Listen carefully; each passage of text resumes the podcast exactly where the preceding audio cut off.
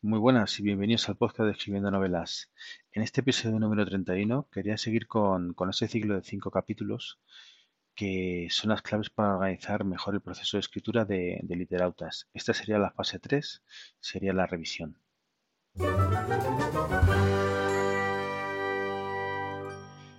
Bueno, en este episodio número, número 31, es la tercera parte de, de este proceso que digo de, de escritura de literautas. Eh, la autora Iria López Tijero lo que, nos, lo que nos comenta en esta fase número 3 de revisión,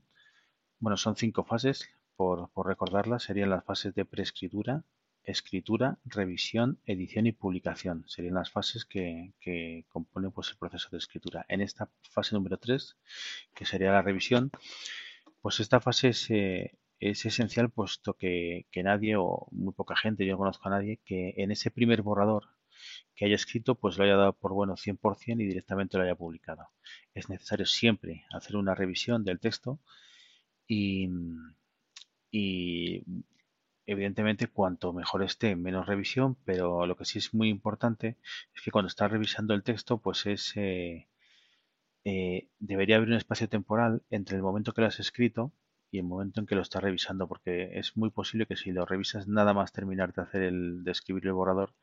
encuentres muchísimos menos fallos, incoherencias, puesto que, como tu mente seguramente siga todavía en ese proceso de, escritura, es difícil abstraer si ser más objetivo en la revisión de tu propio texto.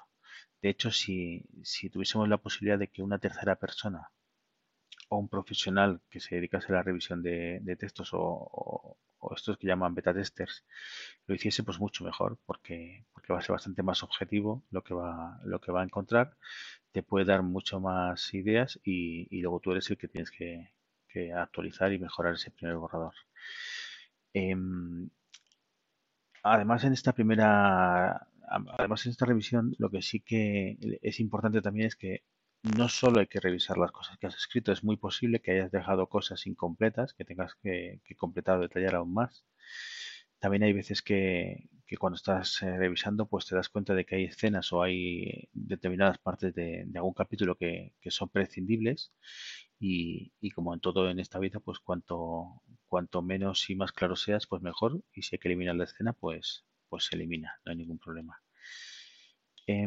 es muy recomendable que cuando hagas esta, esta primera lectura, del borrador la hagas completa para ver si hay una coherencia completa entre, entre todo lo que hemos escrito y, y, así pues por lo menos cuando ya vayas a hacer revisiones más concretas pues yo creo que es más productivo saber exactamente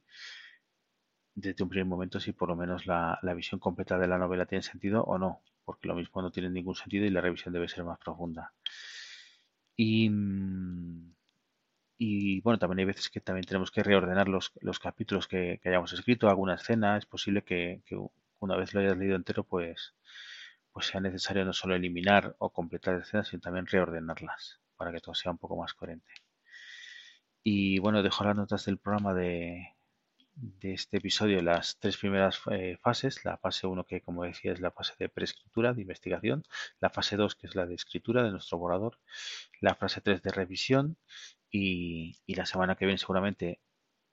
eh, el, el, el, episodio sea el de la fase 4 de edición y en dos semanas pues la fase 5 y última de, publicación. También dejo las notas de en la nota del programa pues la dirección de la web de Iria López Tejero y, y en la dirección web de escribiendonovelas.com donde como ya he dicho en otros episodios están eh, no solo este, sino todos los episodios para poder reproducirlos y también los links para poder acceder a todas las plataformas de, de podcasting que, en las que estamos alojados, que son más de 20. Muchas gracias, nos vemos en el siguiente episodio.